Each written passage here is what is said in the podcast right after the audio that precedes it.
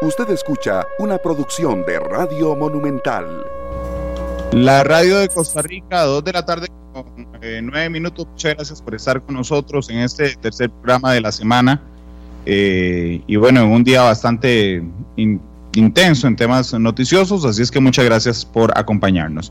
Quienes han seguido los quienes han seguido las ediciones de Noticia Monumental durante los últimos días, habrán escuchado una serie de reportajes que preparó el periodista Fernando Muñoz respecto a los préstamos gota a gota. ¿Qué son? Son esos eh, eh, eh, esas organizaciones que no son que no están legalizadas y lo que hace es que cuando usted está desesperado le prestan plata muy fácil a cambio de que usted pague intereses que normalmente son intereses altísimos. Es decir, no sé, voy a ponerle un ejemplo. Usted pide un millón de colones, todos los meses tiene que pagar 100 mil colones sin que eso le baje la deuda. Eh, y hasta que usted no pague la deuda principal, pues tiene que pagar 100 mil colones. ¿Qué hacen esas organizaciones? Resulta que si usted se atrasa, por ejemplo, porque ahí es muy alto y, seguramente si usted optó por acudir donde ellos y no al sistema financiero nacional es porque no tenía crédito, y entonces resulta que un mes se atrasó usted con los 100 mil colones que tenía que pagar. Y entonces ese mes eh, lo empiezan a buscar, le hacen amenazas a usted, le dicen que lo van a quebrar en la calle, que le van a matar a la familia, lo van y le dan un paseo con una pistola en la cabeza, y entonces le dice, bueno, aquí, aquí la solución, porque además hay encargados de cobrar esas platas, entonces aquí la solución es que usted firme un nuevo pagaré. Y resulta que el nuevo pagaré es de 2 millones de colones, y usted tiene que conseguirlo a 30 días bajo el temor de que le hagan algo a usted o le hagan algo a su familia. Y bueno, hay muchos costarricenses que están desesperados, particularmente en esta situación financiera. Por eso yo invité hoy a don Cristian Montenegro, es el jefe de crimen organizado del organismo de investigación judicial, quien nos acompaña esta tarde. Don Cristian, ¿cómo le va? Muchas gracias por estar con nosotros. ¿Qué tal? ¿Cómo está, don Randall? Para su persona y para todos los radioescuchas, es un placer estar nuevamente en su programa y en todo lo que le podamos servir, ayudar y compartir la poquita información que tenemos, pero con todo gusto para ver qué, podemos ayudar a todas las personas para evitar que sean víctimas de este, de este importante evento que es a nivel transnacional. Muchas gracias, don Cristian, por estar con nosotros. Usted me decía una frase clave, esta poquita información que tenemos. ¿Por qué tenemos información poquita, don Cristian? Porque si yo, si yo lo veo con cuidado, realmente que yo salga corriendo y le pida plata con un prestamista de estos gota a gota y le firme un pagaré, eso no es delito, por lo menos de lo que yo conozco, don Cristian. Digamos, aquí podemos hablar de varios temas importantes a nivel de delito. Digamos, delitos penales y delitos no penales estos, grupos criminales que manejan a nivel de delitos de usura, realmente de, intereses sumamente altos, estaríamos hablando que estaríamos hablando de un asunto meramente contractual. ¿Por qué? Porque realmente aquí lo que están que estaríamos hablando es de usura, de intereses altos, y personas que, como usted lo dijo, muy, con, muy conscientemente no pueden acceder al sistema bancario nacional o que realmente su necesidad es tal que no pueden esperar los tiempos a veces administrativos que dura una entidad bancaria para generar un tipo de crédito. Entonces, muchas de estas personas que sufren estos flagelos, que sufren estas complicaciones, que sufren estas amenazas y esas extorsiones, tenemos siempre una cifra negra sumamente importante de que no acuden a las autoridades judiciales. Por eso es que en ocasiones tenemos que trabajar con información que realmente no podemos manejar. El grueso de datos de la cifra negra de personas que no denuncian a pesar de ser extorsionadas, ser privadas de libertad, ser amenazadas, como usted lo dijo muy claramente, e inclusive obligados en muchos momentos a firmar pagaret, a firmar escrituras, a meterse en deudas y perder esas propiedades por justamente accesar con estos grupos, que realmente son grupos criminales, en lo que muchas de estas, de estas personas lo que están haciendo es una fuerte legitimación de capitales y utilizando la necesidad de las personas para, para lograr incrementar sus fondos económicos. Porque de hecho le iba a pedir, don Cristian, que fuéramos, que fuéramos paso a paso, que primero me ayudara a identificar, digo, porque eh, en estos tiempos es muy poco probable que yo tenga aquí guardado en el escritorio 7 millones de colones en efectivo para andar prestando.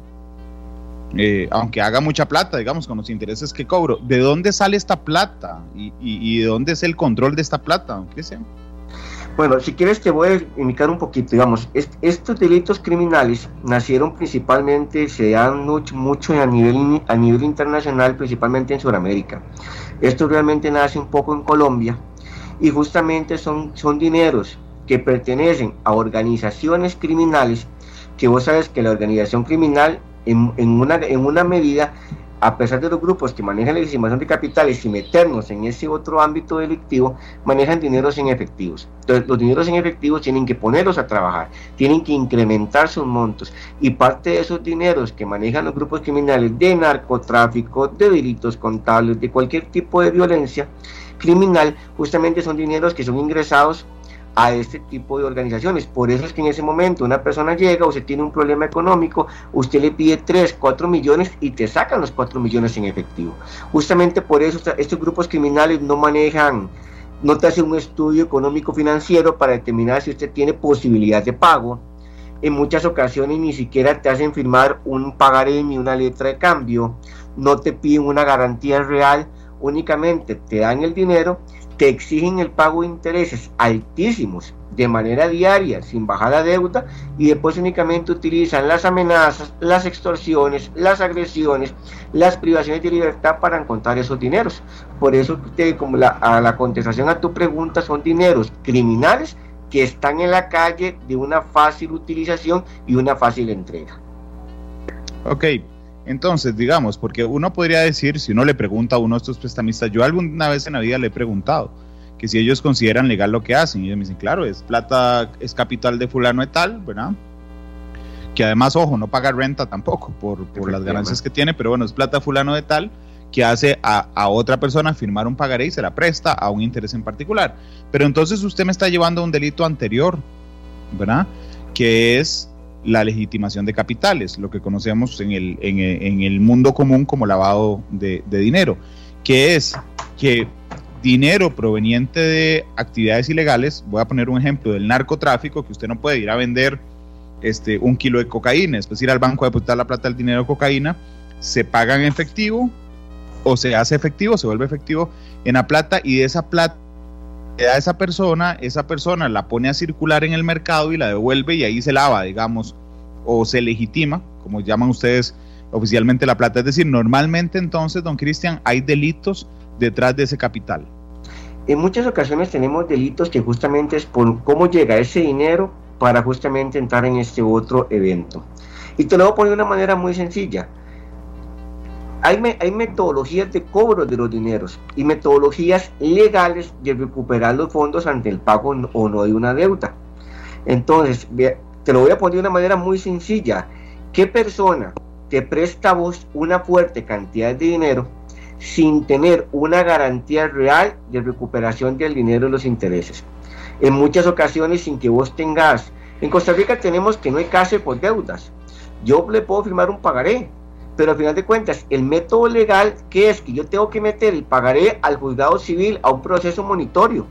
El proceso monitorio me van a notificar y si yo no tengo, no tengo cómo pagar, me manchan el crédito, pero tampoco me van a meter preso porque yo no tenga el dinero para pagar la deuda. Entonces, por eso es que te digo que estos dineros son dineros que son prestados con un alto riesgo que ninguna empresa seria o ninguna empresa en el que tenga que cuidar su capital van a poner en riesgo los dineros de inversión pero justamente ahí estaríamos entrando ante una metodología en el que el dinero que obtengo por otra cosa lo pongo a caminar y lo pongo a, a, tener una metodología legal que nuevamente el ingreso al flujo y también con otros delitos asociados que es la forma de cobro. Si yo no puedo, yo ocupo recuperar el dinero y el dinero lo ocupo recuperar ya sea, como dicen estos grupos, por las buenas o por las malas mediante el pago de deuda, mediante el pago de los dineros o sencillamente mediante amenazas. Entonces muchos de estos dineros vienen de delitos anteriores, o su gran mayoría. Don Cristian, es muy, digamos, es un negocio realmente muy fácil, es decir, la gente anda urgida de mucha plata y los intereses son altísimos, es decir, si yo le presto a alguien un millón de colones y todos los meses me va a pagar 100 mil solo de intereses y después me va a pagar el, el 100 mil colones, es muy probable que... Eh, es muy probable que sea un muy buen negocio. Eh, usted nos contaba que empezó en Sudamérica, particularmente en Colombia. El OIJ ha notado que más y más veces estas estructuras, eh, que son organizaciones como tal, eh, empezaron a, a, dar vueltas con mucha más fuerza en Costa Rica, don Cristian? Hay un incremento, digamos, aquí te puedo hablar un poquito de los datos del año 2019-2020, de denuncias que realmente por el flujo de información que tenemos ingresaron mediante esta metodología. Justamente en el año 2019 ingresaron 135 denuncias que la gente llegó a poner su denuncia. Eso sin contar en cuenta la cifra negra. Y ya este año vamos por 136 y ni siquiera podemos, y estos datos se los tengo el 23 de noviembre de este año. Tenemos todo noviembre, tenemos diciembre, que es un mes de un incremento bastante grande a nivel de las necesidades económicas de los, grupos familiares. Y como vemos, ha habido un incremento en la tasa de delitos año a año. Igual la, igual la violencia aumenta. Entonces, a, a mayor violencia, en muchas ocasiones tenemos menor denuncias, porque hay muchas personas que prefieren perder su casa, perder su carro, vender sus bienes antes de venir contra las autoridades a interponer una denuncia. Don, don Cristian, cuando, vamos a ver, cuando se logra establecer dinero que proviene de una fuente ilícita o lícita, no importa, pero digamos ilícita, y se convierte en efectivo y usted empieza a buscar cómo colocarlo, realmente estas organizaciones son organizaciones, es decir, hay un grupo dedicado a, son ejecutivos de cuenta, a buscar clientes para venir. Hay cobradores, hay notarios o abogados que hacen el pagareo, la letra cambio. Hay mensajeros, hay personas que van a cobrar, digamos, a cobrar la mensualidad y hay expertos en cobro administrativo. Entiéndase, entiéndase los matones que van a golpear a la gente. Y hay investigadores, y además, porque tienen que investigar la, la, vida de la familia y cómo se llama el hijo y la esposa y todo esto. Y además después, cuando usted lo hace, y le pasó a un amigo hace poco, le dijeron, es que tenemos que cargarle el doble por, cargo, por cobro administrativo. Y sí, porque les costó un montón de plata conseguir a los matones que fueron a amenazarlo. Es decir, es una organización. Poniéndole una palabra muy coloquial, son delincuentes. Al delincuente únicamente le, le requiere conseguir dinero y al final de cuentas estoy manejando con la amenaza. Si yo tengo una persona amenazada, ¿qué es lo que pasa con estos grupos criminales? Y, la persona me debe 100 mil colones, ya me ha pagado 300 mil colones en intereses, pues resulta que los 300 mil colones en intereses no se le ha bajado nada la deuda porque ellos manejan esa metodología, siguen debiendo los 10 mil colones, llegan los matones y como es decir, dicen, no, aparte me debe 100 mil colones más por todo el trámite de cobro. Al final de cuentas las personas llegan y pagan porque si no va a ser más violencia, los van a amenazar y es justamente para, para ellos lo que hacen con estas palabras es meter una palabra más, palabras menos para cobrarle más a las personas. Imagínate que aquí hay, aquí eventos que llegamos, vos hablas de un monto de un millón de colones. Aquí hay personas que estamos hablando a mayor capacidad económica, a veces el 100 mil colones para cierto núcleo familiar es 50 mil colones es difícil, igual de difícil de conseguir que ese monto de ilícito y les cobran sumas de 5 mil, 10 mil colones diarios por un préstamo de 50 mil, 100 mil colones. Significa prácticamente te prestaron 100 mil y este en una semana tuvo que pagar 50 mil solo en intereses. Usted llega a final de mes y debes los 100 mil y debes un millón de colones en intereses. Entonces ya es cuando la familia llega a decir, no puedo pagar más y es cuando empieza la violencia y vienen los, como vos decías muy claramente, los gastos administrativos del cobro, porque estamos hablando que son grupos criminales. El grupo criminal no es una persona, aquí todo es una estructura.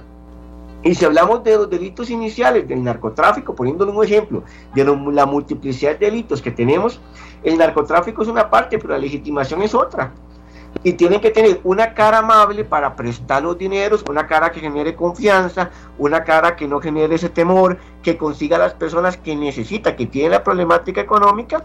Y viene toda una serie de personas que cada uno cumple su función específica hasta llegar a las personas violentas que le quejan a las, quejan a, a las familias, a las personas necesitadas, sin ni siquiera en muchas ocasiones con un techo donde vivir, por medio de amenazas y prestando montos sumamente pequeños para lo que termina quitándoles a las personas. Inclusive yo te estaba hablando un poquito a nivel, a nivel suramericano, eso es una problemática sumamente grande que se ha visto en muchas reuniones de jefes de policía, justamente que es un, que es un fenómeno que tenemos que atacar. Don Cristian, eh, para que haya, digamos, para que se, se genere una, un, un, crimen organizado, eh, entiendo, don Cristian, si no usted por favor me corrige, es la unión de dos o más personas que se ponen de acuerdo para cometer un crimen. aquí esto, esto es crimen organizado. Por supuesto, eso es, eh, eh, lo que vos estás diciendo es muy claro lo que nos, dice la ley en qué tipifica el delito como tal. Y te lo amplío un poquito. El crimen organizado de esas dos personas cada, tiene, tiene varias células o varias personas o mini grupos que cada uno maneja una función específica dentro de la organización. Y en muchas ocasiones las organizaciones son muchísimo más grandes que la organización que a vos te presta el dinero. Usted ve una organización que sencillamente es una parte de una organización más grande que justamente está en su función colocar esos dineros y hacer crecer los beneficios económicos de la estructura, que en muchas ocasiones son estructuras muchísimo más grandes que lo que nosotros vemos únicamente con el préstamo gota a gota. Don Cristian pregunta a don Sergio González, que es un oyente que está a través de Facebook. Dice, don Cristian, ¿y en qué le ayuda el OIJ a una persona si pone una denuncia si los que prestan la plata no dan los datos personales? Recordemos que la misma investigación judicial trabaja a nivel de investigación y justamente nuestra función está en la identificación de las personas que cometen hechos criminales. Con la denuncia que nos ponen, nos dan la oportunidad de poder ayudar a las personas, de poder darles una fortaleza investigativa, de poder llevar a los delincuentes ante, ante los tribunales y poder investigar, ponerle cara, ponerle nombre y ponerle casa a esa persona que realmente muchas personas que llegan a denunciar únicamente la conocen como una cara. Entonces, por eso es lo importante las denuncias, porque atrás de cada denuncia hay una investigación criminal que tiene que hacerse porque ya cuando las personas llegan a nuestras oficinas, muchas ocasiones ya la situación se tornó extremadamente compleja. No llegan porque les pesaron el dinero, porque ahí no hay delito. En el momento en que yo, en que yo recibo el dinero, no hay un delito penal, yo recibo el dinero y me están cobrando tanta cantidad de intereses. Podemos estar cayendo ya en una usura, que hablamos de la usura, es, una, es un término completamente diferente. Pero ya de la, de la usura pasa a la extorsión y pasa a la amenaza. Pero desde que empieza la extorsión, en muchos de los casos, las personas no acceden a las autoridades judiciales. Acceden a las autoridades judiciales cuando ya es tanta la extorsión en que ya no pueden más. Entonces, por eso es importante, desde que empieza un delito, ustedes accedan a las policías. ¿Qué significa? El delito de extorsión es muy claro, es el cobro de un dinero por medio de amenazas graves. A mí no me pueden cobrar un dinero amenazándome que me van a matar a mi mamita, que me van a matar a mi papito, que me van a matar a mi familia, a mis hijos, a mis abuelitos, que me van a privar de libertad, que me van a la casa. Estos grupos, la forma de amedrantar, inclusive a veces son disparos, amenazas, daños. Por eso es que si vos ves una tipificación penal, muchas veces las personas vienen y denuncian daños contra sus propiedades. Y cuando se inicia la investigación, lo que nos encontramos es que todo viene de un trasfondo y un préstamo gota a gota. Por eso la importancia desde el momento oportuno que las personas presenten la denuncia. Que hay una cosa muy clara que voy a indicar. Es una cosa diferente es una extorsión o una cosa diferente es que yo presente una denuncia para no pagar una deuda, ¿verdad? Que eso también pasa, supongo. Que eso, que eso también pasa. Si no hay una amenaza, si no hay una, una extorsión, si no hay un delito asociado, a mí lo que me están haciendo es cobrando una deuda. Pero la metodología de cobro de una deuda es muy sencilla juzgado civil, procesos monitorios, embargos, que es el procedimiento que dictaminó la Asamblea Legislativa y los padres de la patria para poder determinar cómo cobra una deuda. Si ya, si no se hace en ese ámbito, estamos ante otro delito. Para que quede muy claro que es un delito y que es el no, el no pago de una deuda, ¿verdad? que son cosas diferentes. Claro, porque prestarle plata no es un delito. Firmar el pagaré no es un delito. Habría que ahí estudiar si las tasas son de usura o no, o no usura. digamos, en términos generales es un acuerdo entre las partes. Es un contrato. Es un contrato. es un contrato, ok. El tema de la amenaza para el cobro es lo que, se lo que sí se convierte en delito. Don Cristian, yo, yo jamás buscaría, por supuesto, que usted me, me, me individualice los casos, pero de su experiencia en crimen organizado con estas 136 denuncias que hay este año, es que son muchas, eh, para darnos una idea del flujo de dinero que manejan estas organizaciones, ¿me podría decir cuál es el caso donde, donde que ustedes digan, mira, o cuánto es? Que ustedes digan, mira, o sea, le hizo un préstamo en efectivo de 5, 6, 7, 15 millones de colones. Vea, los datos por, por denuncias específicos no los tengo acá, pero pues mi experiencia inclusive que tuve en, delitos varios en su momento y con la experiencia a nivel de extorsiones, a veces tenemos eventos de hasta millones, de préstamos hasta de 20 o más millones de colones en un, en un tipo de organización criminal de, de esta forma, de esta metodología. Claro, te voy a poner sinceramente, estas organizaciones criminales no es que viene una persona aquí en la esquina que le prestan 20, 30, 40 millones y sencillamente saben que lo van a matar, porque ahí no es el negocio, ¿verdad? Ellos sí hacen un estudio, digamos.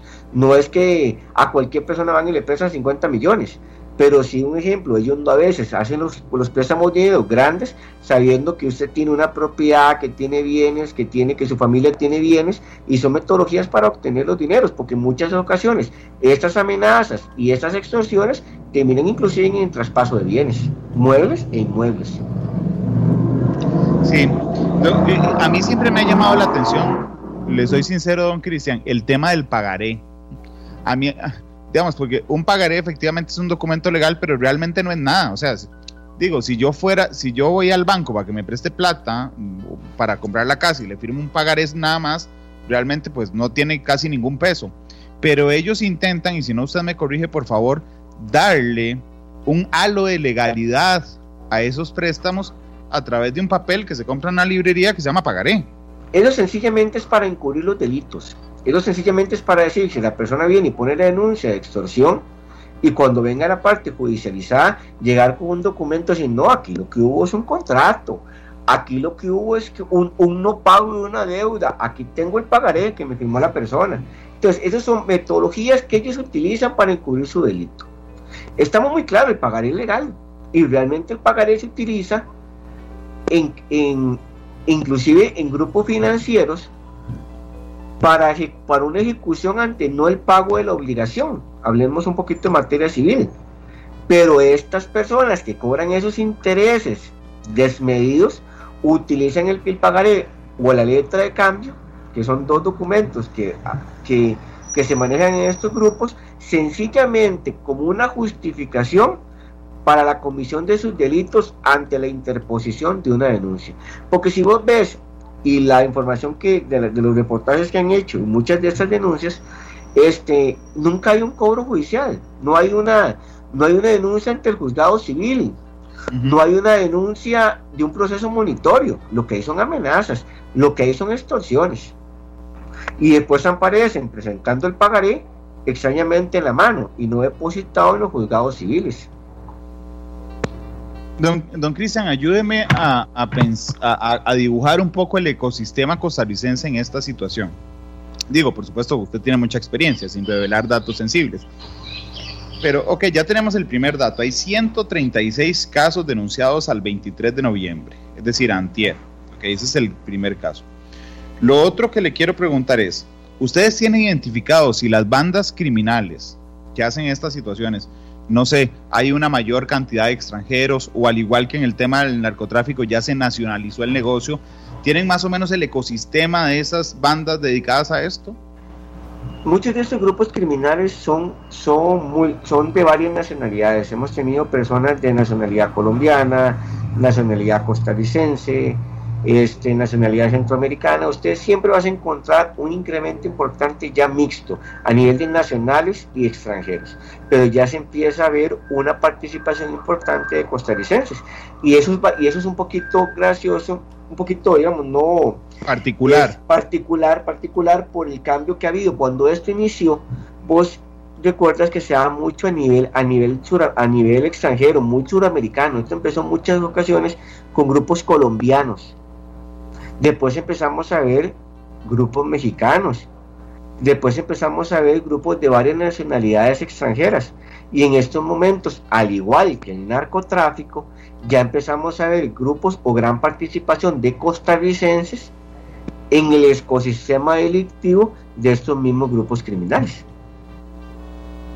Ok, don, Cristian, normalmente las bandas criminales no, no respetan los nichos de mercado, es decir, no, hay que, no es que hay una banda que se dedica a eh, prestar plata, otra banda diferente que se dedica a trasegar droga, otra banda diferente que roba carros, sino que diversifican sus negocios. ¿Han logrado ustedes determinar en el ecosistema costarricense si las bandas que se dedican a los préstamos gota a gota son las mismas, las mismas que se dedican, por ejemplo, al narcotráfico para en la misma estructura criminal lavar esa plata. Se han ubicado a nivel investigativo grupos criminales dedicados al narcotráfico, también vinculados con préstamos gota a gota. Sí se han identificado que el mismo grupo criminal que inició una investigación por narcotráfico, también diversifica tanto en compra de ganado, tanto en legitimación de capitales y tanto en préstamos gota a gota.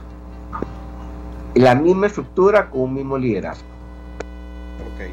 La, la, el flujo de dinero que alimenta a estas organizaciones que pretenden legitimarlo viene mayoritariamente del narcotráfico, don Cristian realmente sería muy aventurado para mí contestarte con la especificación de un delito. Recordemos que en la legitimación de capitales podemos tener delitos y el, la criminalidad organizada manejamos cualquier cantidad de delitos. Podemos hablar de un delito económico, podemos hablar de un delito este, de estafa, podemos hablar de un delito contra la propiedad, podemos hablar de asaltos bancarios.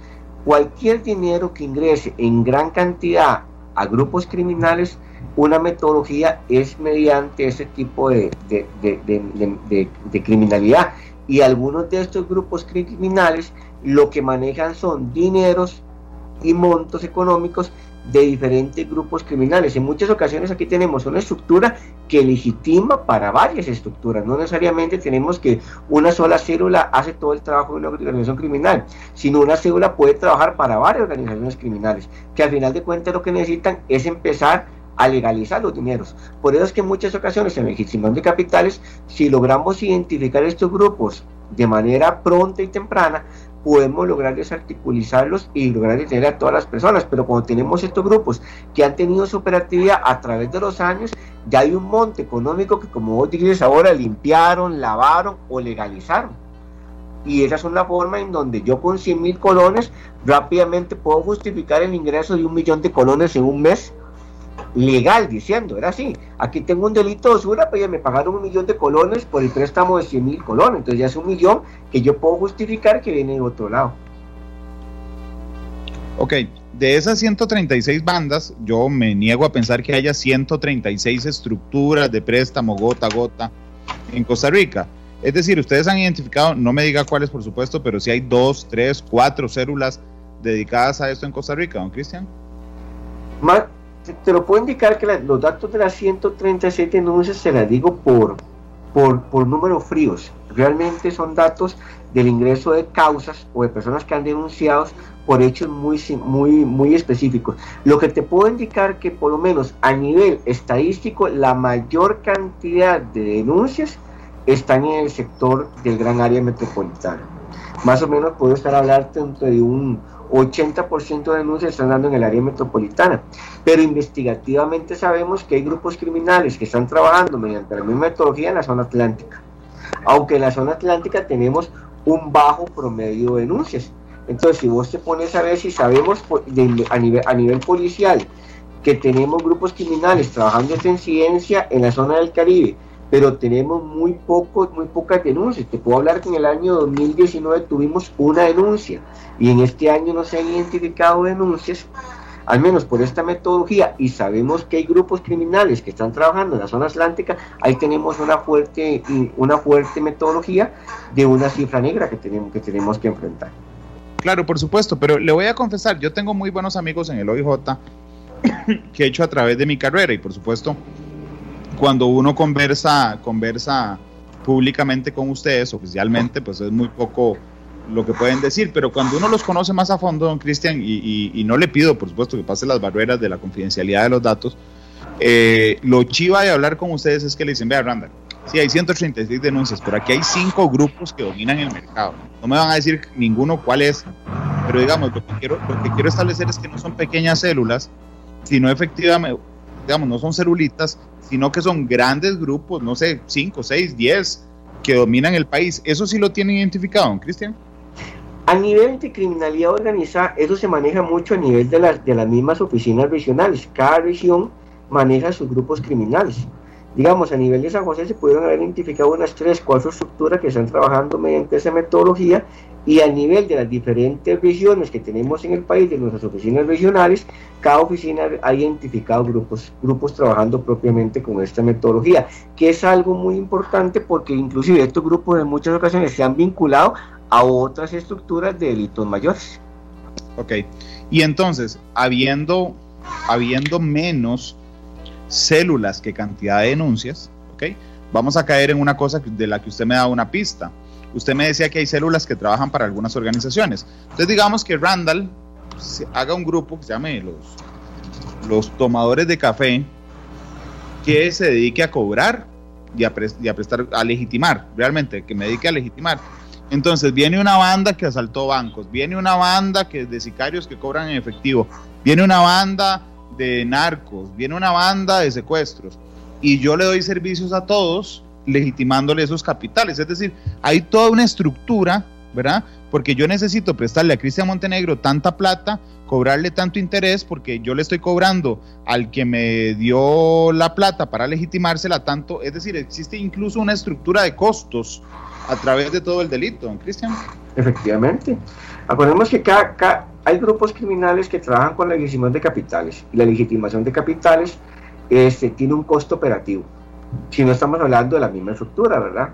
Igual como hay estructuras que traen el dinero de otros países, hay grupos criminales acá que realmente hay una estructura criminal que tiene tanta cantidad de millones en otro país de un delito y tiene que traerla a Costa Rica.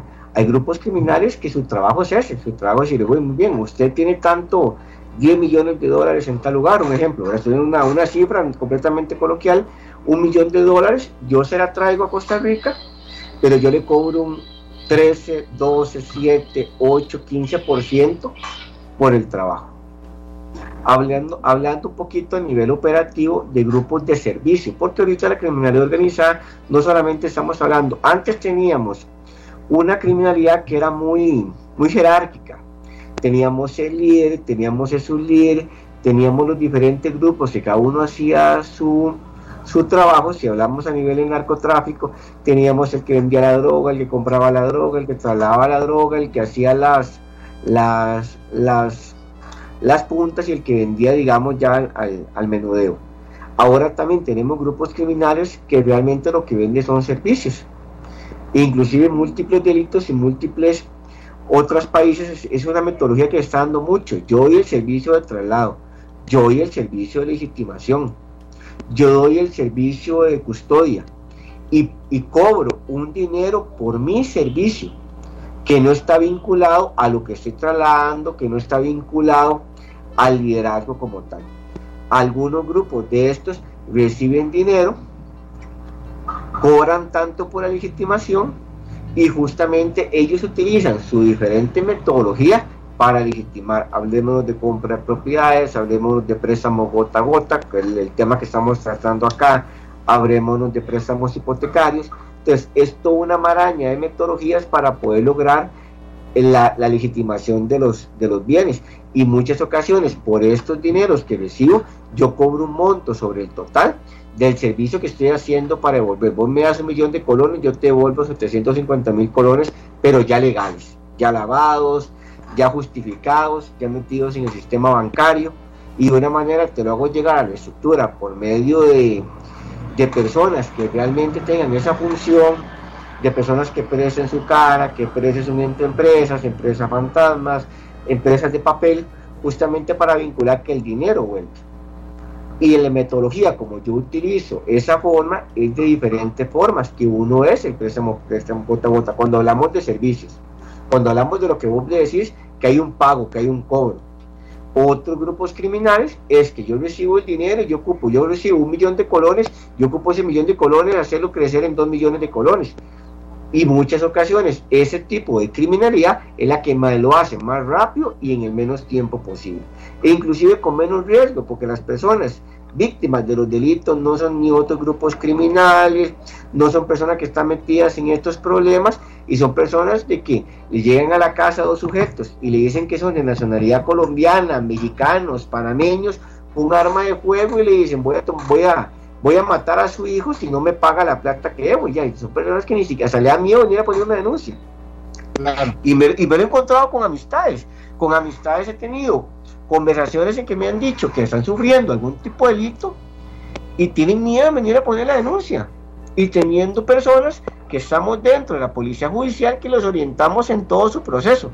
Si vamos a personas que no tengan ni siquiera una oportunidad crediticia en un banco porque están manchados de bajos recursos y demás, les da más temor venir a poner una denuncia cuando saben que el, que el delincuente sabe dónde vivo, que no tengo para dónde irme, que mis hijos tienen que salir todos los días a trabajar, que mi esposo mi esposo está en la casa.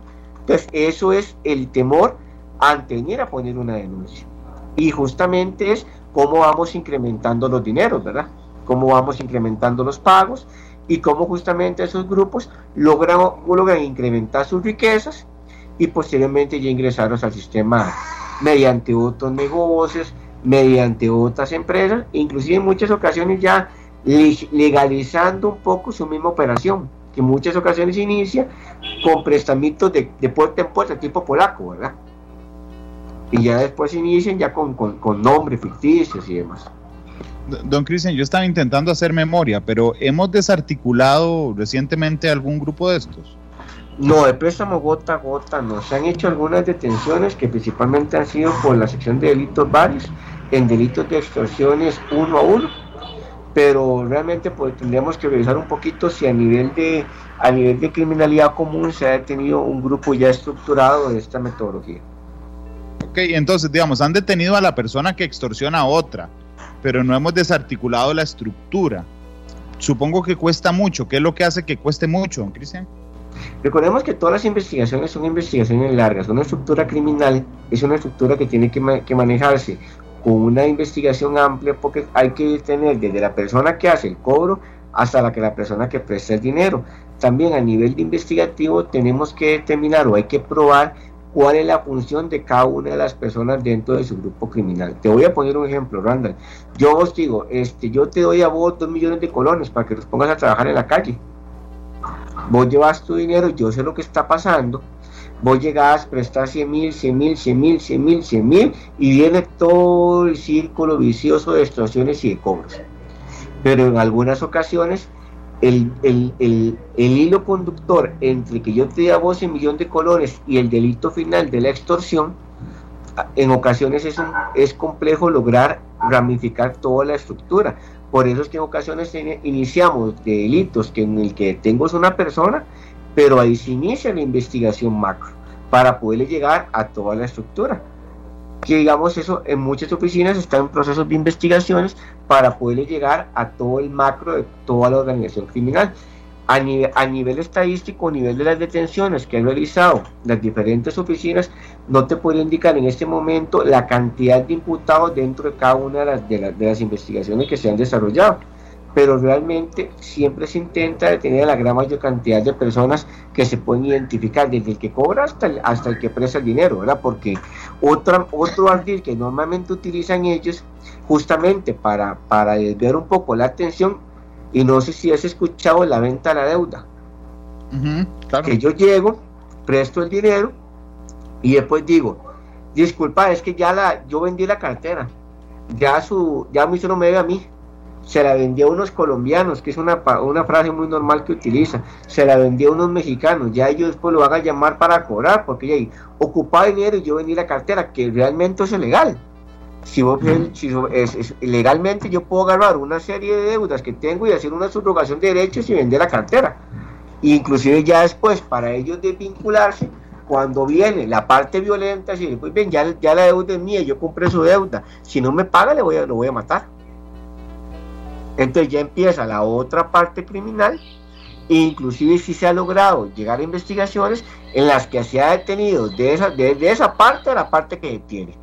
Es decir, se ha hecho todo el círculo del delito como tal.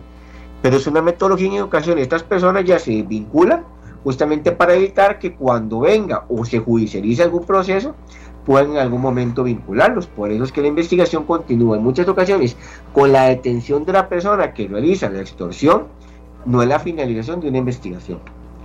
Por eso es que muchas investigaciones aún están en proceso por ese tipo de delitos.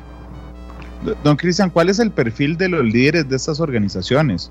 Es decir, porque necesitan tener indudablemente una mampara para justificar de alguna manera el ingreso que tienen financiero.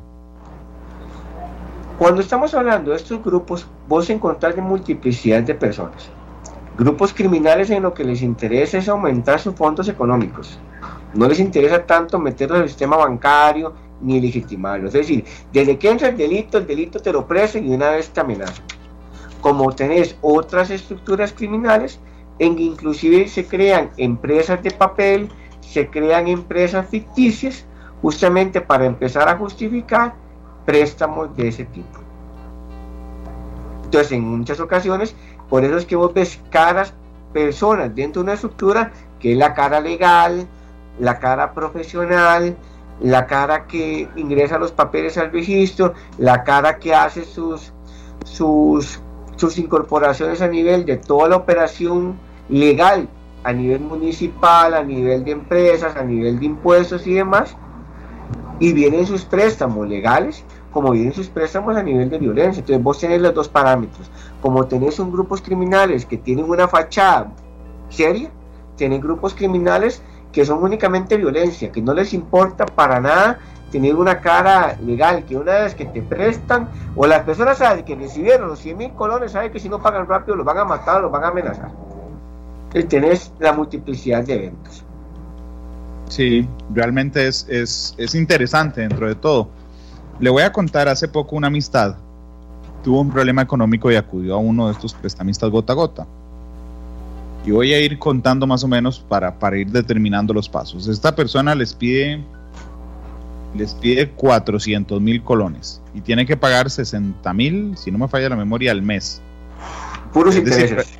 de intereses, prácticamente en un mes tiene pagado todo, pero eh, eh, el capital, pero no, va por interés en los primeros tres meses había logrado recoger 400 mil, pero una, una cláusula que le ponen es que en los primeros tres meses usted no puede pagar el total para que, para que ganen los, los intereses, ¿verdad? Entonces, bueno, tuvo una situación personal, cayó en desgracia, una semana, dos semanas, perdón, se, se atrasó y entonces ahí empieza, ¿verdad? Entonces empiezan las llamadas, ¿verdad? Y hay una llamada donde le dan a esta persona el nombre de sus familiares directos, el nombre de su mamá, de su hermano, de su hermana, la dirección, ¿verdad? Y entonces él me cuenta a mí como loco, don Cristian, que, que lo han investigado y que están hablando en serio porque lo han investigado mucho. Y entonces, por supuesto que esa persona está muy alterada y yo le digo, mira, pero es que tampoco es, es que, eso, eh, que eso sea una investigación tan profunda que te hayan hecho. Es decir, realmente nosotros soltamos miles de datos en redes sociales y, hay miles de datos públicos como el registro civil donde obtener esa información de una persona lo hacemos en 12 minutos, don Cristian. Vea, e, es, esto, esto es fundamental para el tema que vos me estás comentando, que es la, que nosotros mismos exportamos nuestra información. Si vos ves cuando estas personas llegan y prestan los dineros, ahí son los amigos. Ellos no te van a prestar el dinero de una vez a amenazarte entonces, en muchas ocasiones, nosotros mismos, cuando accedemos a los préstamos, nosotros mismos les damos información familiar sin ni siquiera saber que le estamos dando información familiar. Por eso es que inclusive en muchas ocasiones los préstamos hasta se los hago en mi casa. Vengo y el dinero en mi casa. Es decir, ya usted sabe dónde vivo ponerme fuera de su casa 10 minutos y ver salir a su esposa y ver salir a su hija o ver salir a su esposo o al perrito o al vecino y tomar una foto con el celular, no duró 5 minutos ahí parado. Y después lo que hacen es que agarran el celular y mandan una fotografía y dicen, vea, estamos vigilando a su esposa, si no paga la vamos a matar, cuando yo mismo les dije dónde vivo. Fotos en redes sociales. Tenemos amigos en redes sociales que ni siquiera sabemos quiénes son. Porque a mí me da un poquito de, preocupación que uno a veces se mete en una red social y usted ve que una amistad suya le aparecen seis mil amigos. ¿Qué persona tiene seis mil amigos? Y esas personas que tenemos en redes sociales, más del 80% no sabemos quiénes son. Entonces, normalmente información que dan estos grupos criminales a las personas a dónde vivo, cómo se llama su pareja, cómo se llama su mamá, cómo se llama su hija, qué edad tiene su hija, en ocasiones le dicen hasta el centro educativo a donde está, porque yo inclusive tengo una fotografía en mi Facebook en donde pongo sacando el primer promedio, aparece el nombre de la escuela o el nombre del colegio donde mi hijo lo sacó. Entonces son información que cualquier persona con un poquito de experticia por solamente necesita internet y un celular para sacar información familiar. Muchos perfiles de redes sociales los tenemos abiertos. Llámese Instagram, llámese Facebook, llámese Twitter. Entonces, con solamente meterme a la red social y poner tu nombre, ya accedo a todas tus fotografías, ya sea a toda tu información, ya sé dónde vives, ya sé dónde trabajas. Y esa misma información que a los cinco minutos te la está mandando. ¿Qué es lo que la gente dice? Ya sabe dónde vivo, ya sabe quién es mi esposa, ya sabe cómo se llama mi hija, ya sabe quién, quién, quién, quién es mi hijo. Me los van a matar y esa información que de un escritorio también hace y muchas ocasiones eso es lo que necesitan para que yo salga corriendo a ver cómo les pago. Porque lo que estás contándome de, tu, de tu amistad es muy cierto. Son cantidades exorbitantes lo que tengo que pagar y nunca voy a salir de la deuda. Lo que estás diciendo es una cláusula que meten en el contrato que es una penalidad. Si yo cancelo la deuda antes de tiempo, pues sencillamente voy a tener que pagar tanto monto extra por la cancelación anticipada. Entonces te obligan a pagar, y eso, y eso no es ilegal, te obligan a pagar una serie de intereses por medio de, por medio, por varios meses. Pero la gente tiene que meterse un poquito. Si yo voy a asumir una deuda, saber hasta dónde me pueden cobrar una deuda. Saber que a nivel legal, a nivel civil, hay topes máximos de intereses. Yo no puedo cobrar lo que normalmente hablamos de garrotera. Yo no puedo cobrar un 20% diario de la deuda que estoy prestando. Eso es ilegal. Y eso son cláusulas en un contrato que son cláusulas ilegales, son cláusulas nulas. Porque hacer una, algo que va contra ley no es legalmente jurídico. Por eso es que vos ves que en los pagarés no te ponen la tasa que te están cobrando de interés. Te cobran una tasa de la máxima permitida por ley. Y con las nuevas modificaciones que han habido en la ley a nivel de la ley de usura, es importante que la gente sepa cuánto es lo máximo que me pueden cobrar. Que estos grupos siempre te van a cobrar más. Y la información ahí está. Y con esa información te van a amenazar. Sí, incluso el juego, el juego, el juego mental es muy complicado, Cristian. Eh, voy a seguir relatando, estoy haciendo por supuesto algunos cambios a la historia que estoy contando para que nadie se dé por aludido, pero es una historia verdadera del mes anterior. A este amigo, ¿verdad? Le dicen esto, lo llaman y le dicen, mira, es que estamos muy preocupados porque vos te estás haciendo loco y vos te prometiste y el patrón está muy molesto y él confió en vos y bueno, un montón de cosas, ¿verdad? Y te ayudó en el momento más desesperado de, tu vida. Y entonces esta persona dice, bueno, deme al otro mes para pagarle, ¿verdad? Yo oí esa conversación y la otra persona le decía, no, no, mira, es que el jefe verá con muy buena cara y que vengas a darle la explicación, así como viniste a pedirle la plata, y venirle y le contás, el tipo es un tipo amable, si ve un compromiso tuyo. Ese amigo se va a donde es la sede de estos tipos, don Cristian. El, el muchacho, mi amigo, tiene una microbús y resulta que le dicen, sí, pero necesito que lleves, no te preocupes, no pasa nada, nos esperamos un mes, pero lleva a estos dos muchachos a Guapiles. Los montan a buceta, se va para Guapiles, ¿verdad? Haciéndole el favor a la persona que le debe la plata.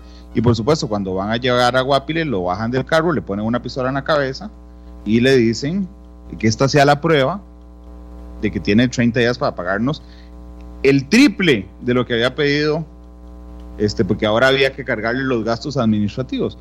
Cuando esa persona regresa con las, perdón que use una frase tan, tan común, con las canillas en un puro temblor, ¿verdad? Que lo hincaron, le pusieron una pistola en la cabeza, y yo le, y, yo le digo, mira, ¿por qué no poner la denuncia?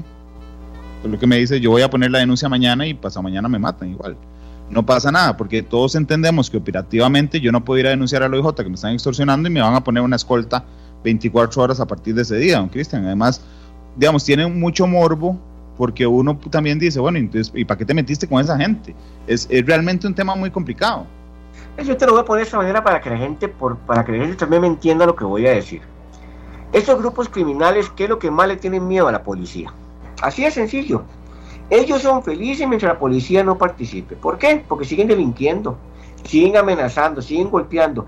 a tu amigo le pusieron un arma y puedo meterme en algunos años atrás con una estructura criminal que se desarticuló, que inclusive uno de los líderes eh, sufrió un, homicidio en un sector capitalino, por el sector de Escazú, en el cual a las personas que debían la deuda, que no pagaban, los llamaban a conversar y los golpeaban y los amenazaban. Y la frase normalmente es esta, si usted pone la denuncia, mañana amanece muerto. Pero a la gente le voy a decir algo. Si ellos ponen la denuncia, los delincuentes saben que la policía judicial sabe que esto están extorsionando, sabe quién lo está extorsionando y sabe por qué lo está extorsionando. ¿Y qué nos va a llevar a eso? Que si a la persona le sucede algo, hay, un, hay una línea completa de investigación. Y eso no estoy hablando porque sería muy responsable de mi parte decir la finalización de cada evento, pero los delincuentes buscan que las personas no denuncien porque ya están abiertos, ya están reconocidos, ya están seguidos y posiblemente van a ser detenidos cometiendo delitos. Porque la policía hace una investigación seria sobre esto. Y por eso es que te puedo indicar que a nivel de, te puedo hablar aquí el Departamento de Investigaciones Criminales, a nivel de la sección de delitos varios, tiene una, un porcentaje de resolución sumamente importante en delitos de extorsiones, que aquí la gran mayoría de eventos llegamos a extorsión. Y, y los grupos criminales que han imputados, denuncien, siempre denuncien cuando sufren esto, porque si no, si no denuncian, ahí sí le pueden pegar el balazo, ahí sí los van a agredir, ahí sí los van a privar de libertad, ahí sí los van a amenazar y va a llevarlos al punto con un incremento en la violencia para conseguir que usted pague porque esa, la gente tiene que entender que esto es en aumento. Los niveles de violencia aumentan hasta que estos grupos criminales logran lo que quieren. Primero te llamo, después te, te, te doy una amenaza sutil, después te doy una amenaza violenta, después llego y te hago un daño, después llego y te hago una amenaza como la persona que usted comentó, después te mando fotografías de la familia, después te, te digo que te voy a hacer violencia, después te privo de libertad, después te grido porque los niveles de violencia van aumentando. Y no van a acabar, porque muchas personas no tienen el monto para poder pagar y no lo van a obtener porque son cláusulas completamente ilógicas de pagar nunca van a llegar a pagar. Y si van a tener una deuda hoy, a como la van a tener en 10 años, porque nunca van a llegar a poder pagar lo que ellos quieren. Entonces, pongan la denuncia. Hay un delito penal. El mismo Poder Judicial y la misma ley nos da oportunidades para poder eventualmente meterlos inclusive en programas de protección de algún tipo que lo lleva el Ministerio Público. Entonces, por eso siempre tienen que poner la denuncia porque solo así vamos a bajar los niveles de violencia. Y si no, usted, las personas siempre van a estar en un círculo vicioso que nunca van a salir de esto. Se los puedo asegurar, nunca van a salir de eso. En, algún momento yo vi denuncias en que las personas nos decían, es que yo tengo siete años viviendo esto, seis años, cinco años viviendo esto, pedí un millón de colones y ya debo 15. Y pago 100 mil por mes y nunca salgo, pago 100 mil y lo que se abonan es menos 50% los intereses menos mensuales, entonces nunca van a salir, entonces no esperen que esto llegue a un momento en el cual ya lo consideren inmanejable y nunca esperen que porque el siguiente mes pago van a llegar van a dejar de amenazarme porque van a dejar de amenazar el día que pagué pero los 15 días me van a volver a amenazar porque ya tengo el siguiente pago y así van a seguir y seguir y seguir claro y a ellos les sirve que usted se atrase porque le cobran el doble o el triple este, casi que el sistema está hecho para eso. El sistema está para nunca salirte de la deuda. Si vos te prestas, si, vos prestas 100 mil colones, porque ocupás 100 mil colones, significa que vos no tenés capacidad para pagar 10 mil colones por semana. No tenés esa capacidad. Entonces, si esta semana no pago 100, 10 mil, si lo que pago son 5 mil, entonces significa que los 5 mil extras de intereses me los cobran en la semana siguiente, que ya son los 10 mil más 5 mil, son 15 mil, para los intereses por mora, entonces llega a 20 mil. Entonces la siguiente, la siguiente semana no puedo pagar los 20, puedo pagar 10, entonces la siguiente ya no van a ser 20, ya van a ser 30. Y cuando se da cuenta, los, usted tiene que pagar intereses de un mes superior al monto total de la deuda, porque es el círculo que ellos buscan para que usted no pague, es imposible pagar. Esas deudas están hechas para no poderlas pagar. Don, Cristian, le voy a le voy a contar, voy a avanzar en este tema porque creo que ejemplifica, es como el caso ejemplo de un montón de casos. Este amigo regresa, ¿verdad? Y entonces, por supuesto que la deuda se convirtió de 400 mil en un nuevo pagaré, pistola en la cabeza, de casi un millón de pesos. Y le dan X días para pagar. Y le digo, mira, ¿qué vas a hacer? Bueno, lo primero que voy a hacer es, porque no le alcanza, evidentemente, no tiene esa plata, si no, no estuviera metido en esa bronca, de pedirle a mi familia. Y resulta que se hace un conflicto familiar, ¿verdad?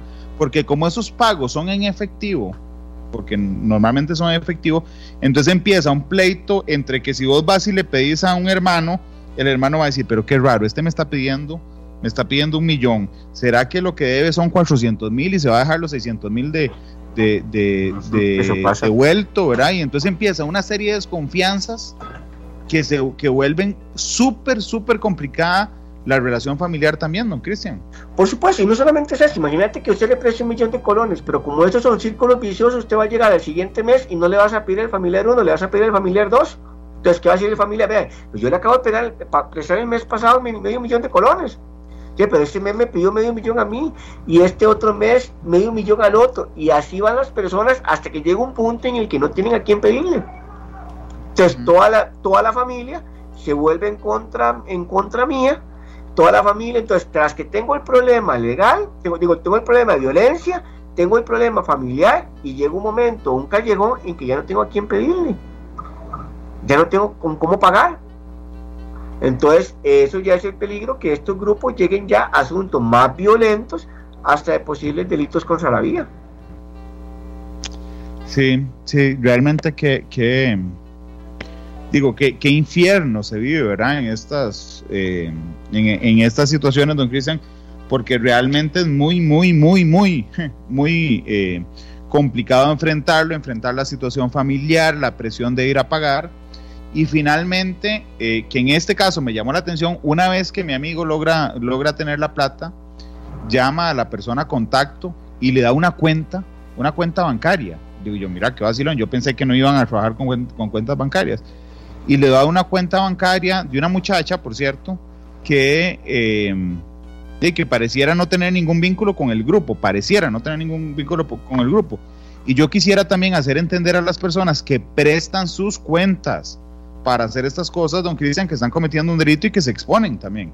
Son parte de la organización criminal y eso lo podemos ver, que es otro tema gigante que hablar, que es el tema de, de, de, de las de las cuentas puentes o los temas de las estafas informáticas o lo que está en boga de, la, de los timos telefónicos. Hay muchas personas que, se, que les pagan sumas de dinero, inclusive a veces pequeñas, porque vaya un banco, saque un número de cuenta y la cuenta la maneja un delincuente, la maneja otra persona. Y únicamente es para eso, que me depositen la plata, que me depositen la plata y sencillamente yo por otro lado la saco. Y créeme, hay su, y eso tal vez no, no entra mucho en tema porque es, dar una, una, un criterio, que cosas que se trabajan, pero digamos, estos grupos buscan ese tipo de cuentas para no llegar a frentear ese pago. Porque saben lo que están cometiendo. Claro, pero a mí lo que me asusta a veces es la, perdón que use esta frase también, pero que hay gente tan tonta que creen que, o sea, si yo presto una cuenta y, usted, va, usted va y, y denuncia al tipo que le cobró, y el OIJ inmediatamente va a ver el nombre en la cuenta y cuando tenga 135 denuncias, de las cuales 25 denuncias pasan por mi cuenta, y el que voy a caer soy yo. Sí, es que es muy sencillo. La gente piensa que solo, solo presta una cuenta, solo saca una cuenta y listo, yo no he hecho nada. No, son parte del grupo criminal, son parte de la imputación, son parte del ardid. Cumplieron una función delictiva. Por más pequeña o grande que sea, pertenecen a la organización criminal y a veces las personas participan o hacen estas cosas por cifras tan, tan pequeñas de dinero que a veces yo te que lo que les pagan son 10 mil pesos, 10 pues, mil colones hasta por ir y sacar una, por ir y, y sacar una cuenta, sin saber el problema judicial en que me voy a meter, porque es la primera persona que la policía le va a llegar, es la primera persona que está con su cara puesta, con su firma cuando sacó el banco. con sus cuentas bancarias, con la tarjeta que sacó, con todo que la persona que sacó. Y esas cuentas las siguen utilizando hasta que la cuenta no, no, no les sirva para más. Y es cuando utilizan otra persona para sacar otra nueva cuenta. Claro, eso es lo que me asusta. Yo digo, vea, una persona cambia 10, 20 mil, 30 mil pesos por una pena de cárcel de 6, 7, 8 años, don Cristian. Sí, mira, te lo voy a poner así. El año pasado estuve en una reunión en afuera, afuera del país, en una reunión con otros compañeros de otros cuerpos policiales en Argentina y justamente uno de los temas muy importantes que se estuvieron tocando en la, en la reunión era el tema gota a gota, que realmente en muchos países ya es una metodología criminal tan establecida, pero tan establecida, que realmente no lo vemos como por 135 denuncias. Es una incidencia criminal altísima que están viviendo. Y muchas ocasiones eso tiene una, una, una relación particular con el índice adquisitivo de las personas en diferentes pueblos, ciudades o barrios, en el cual ocupan dinero rápido y es donde estos grupos criminales se establecen, empezando por préstamos pequeños hasta préstamos grandes. Y realmente es una cosa que uno ve muy incipiente y como vos has dicho muy claro, que está creciendo en el país y ya se ha tornado a nivel internacional como problemas sumamente importantes, como problemas ya de una atención y trabajos a nivel bilaterales y de varios países a la vez con organizaciones criminales que están trabajando esta misma metodología criminal.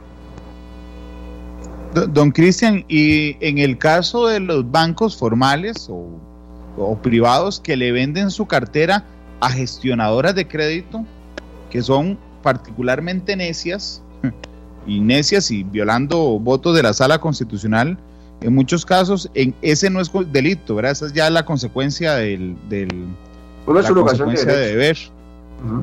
De deber, exactamente. Eh, yo me digo, aquí no tenemos una, una, situación como ese tipo, ya, pero cada persona tiene el derecho a interponer las denuncias que consideren pertinentes, ¿verdad? Como vos dijiste, ya la sala ha sido muy clara en, en hasta dónde puede llegar las llamadas que le hacen a una persona. Y yo le digo a una persona, sinceramente, y es un consejo tal vez que es más, es más personal que laboral. Nosotros no podemos sacar deudas en ninguna parte que no podamos asumir. Y te voy a poner un ejemplo con estos mismos delitos. Desde que a mí me llegan y yo ocupo, yo ocupo un millón de colones y me hablan que tengo que pagar 30 mil colones semanales de intereses, yo desde que me ofrecen el dinero, yo sé que no voy a poderlos pagar. Yo sé que no me va a dar. Y la gente así, aún, yo sé que hay la necesidad, la gente aún accede a eso por el requerimiento que tienen. Entonces la gente tiene que entender que no solamente es el momentito de decir, y no voy a poder pagar esa deuda, es que sepan las consecuencias que va a pasar con ellos cuando no puedan pagar la deuda. ¿Cómo trabajan estos grupos criminales? E indiferente que haya un delito, indiferente que la policía tenga que hacer su trabajo, indiferente que la fiscalía tenga que hacer su trabajo, la gente tiene que evitar, sinceramente, exponerse a darles de comer a estas organizaciones criminales. Porque al final de cuentas, cuando llegan a denunciar, en la gran mayoría de las ocasiones, o muchas ocasiones, ya les pagaron al grupo criminal más del principal que prestaron. Claro. Y bastante pues, dinero extra. Ya cuando llegué, ¿qué es lo que me dicen? Es que me prestaron 200 mil, pero ya he pagado 400 y me, ya me están amenazando peor, ya, ya, ya, ya pagaron el doble de lo que les prestaron, pero ellos desde que empezó esto sabían que no tenían capacidad económica para poder asumir esas tasas de interés, porque hay algo muy cierto. Esta gente les dice, les voy a prestar tanto y van a tener que pagar tanto por semana. Y la gente accede sabiendo que no hay una capacidad económica para poder asumir eso. Sí, es impresionante lo que está pasando en nuestro país y cómo se ha ido afinando el crimen organizado. Hoy yo estoy, se los, se los admito, Noticia Monumental normalmente no cubre estos casos, pero yo estoy realmente impresionado por el caso de hoy donde se detiene un muchacho de 21 años, muchacho de 21 años, por haber contratado a dos amigos de 16 y 17 para que matara a su mamá Ah. y poder cobrar él el seguro. Yo realmente, o sea, cuando yo leí la nota dije, mira en qué país pasó esto y me di cuenta que era aquí realmente, uno se le achica el corazón del nivel de maldad al que al que, al que estamos llegando.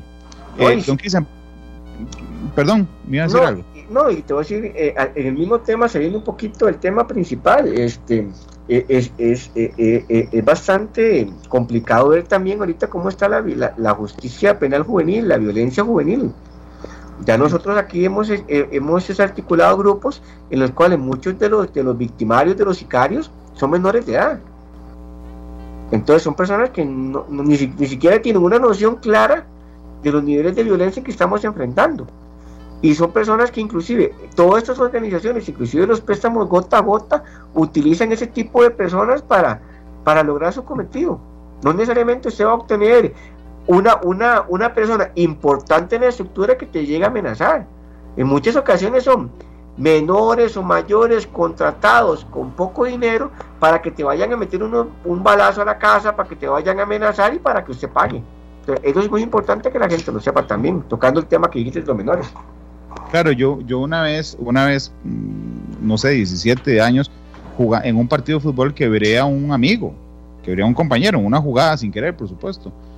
Y, y usted no se imagina la culpa, yo pasé con culpa como un mes y medio, dos meses. Yo no entiendo cómo un muchacho de 17, 16 años tiene la sangre fría para asesinar a una persona a cambio de plata. Realmente es, es impresionante los niveles a los que estamos llegando. Don Cristian, permítame un momento para ir a la, a la pausa comercial. Nada más le recuerdo que yo siempre le pido al invitado que escoja una canción para cerrar. Esta pausa dura siete minutos más o menos. Cuando regresemos le voy a pedir la canción con la que quiera cerrar el, el, el programa de hoy, don Cristian. Perfecto, perfecto, Randall. Son las 3 con 15, vamos a la pausa comercial y ya regresamos. Gracias.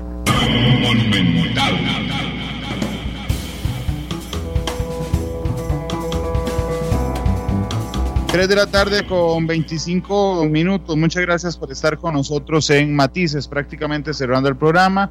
Estaba conversando durante todo el programa con don Cristian Montenegro, el jefe de crimen organizado del organismo de investigación judicial, hoy sobre los, los préstamos gota a gota que intentamos poner sobre la mesa. Yo quería pedirle a, a don Cristian, pues, pues si le falta algo que contarnos de esto, que nos cuente, pero además que si en este minuto final podría ser una un repaso, don Cristian, a la gente que se está viendo víctima de extorsiones, que por favor confíen, que no caigan en el juego del miedo y que pongan a denuncia, don Cristian. Muchas gracias, don Andal. Lo que puedo indicar a las personas es que esto es un círculo vicioso nuevamente, no van a salir de esto, las amenazas van a seguir en aumento, la violencia va a seguir en aumento, van a tener peores afectaciones económicas, familiares y personales, que no están hablando con personas finan con entidades financieras, que no están hablando con personas en que realmente pueden buscar la salida a sus problemas, que realmente están hablando con organizaciones criminales que utilizan la violencia y la amenaza para obtener sus, sus réditos y que justamente solos no van a poder lograr salir. Que por favor acudan a las autoridades judiciales, interpongan la denuncia para que así podamos detener a estos grupos criminales y también ellos puedan tener una cobertura, una protección y también un acompañamiento hasta esta situación tan difícil que cualquiera lo vive, que es víctima de un delito criminal y peor como estos que se meten en la violencia, que se meten en la familia, que se meten en la psiquis y hacen una afectación generalizada a todas las personas. Don Cristian, le agradezco muchísimo que haya estado con nosotros, la apertura además que ha tenido para comentarnos algunos detalles. Don Cristian, muchas gracias. a, ustedes, igual a todos los radioescuchas por su tiempo. Y nuevamente te reitero, lo que les podamos servir o ayudar, estamos para servirles, igual que el organismo de investigación judicial. Don Cristian, dicen por ahí que usted tiene un magnífico gusto musical. Ah, qué bueno. ¿Con cuál canción quiere que nos vayamos? Este, con November Rain de Guns N' Roses le dije que tenía un excelente gusto musical. Digo, más allá de que estemos en noviembre, ¿puedo preguntarle por qué esa canción?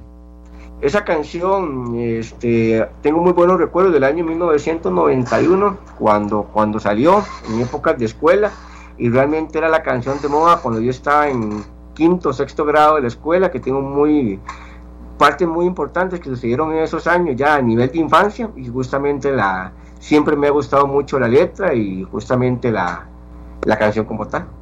Don Cristian, muchas gracias.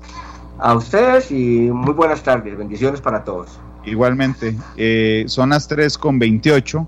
Despedimos así matices a las 7 de la tercera emisión de Noticias Monumental. Y por favor, quédense con nosotros. Guns N' Roses despide, que en español pierde toda la magia, ¿verdad? Este programa fue una producción de Radio Monumental.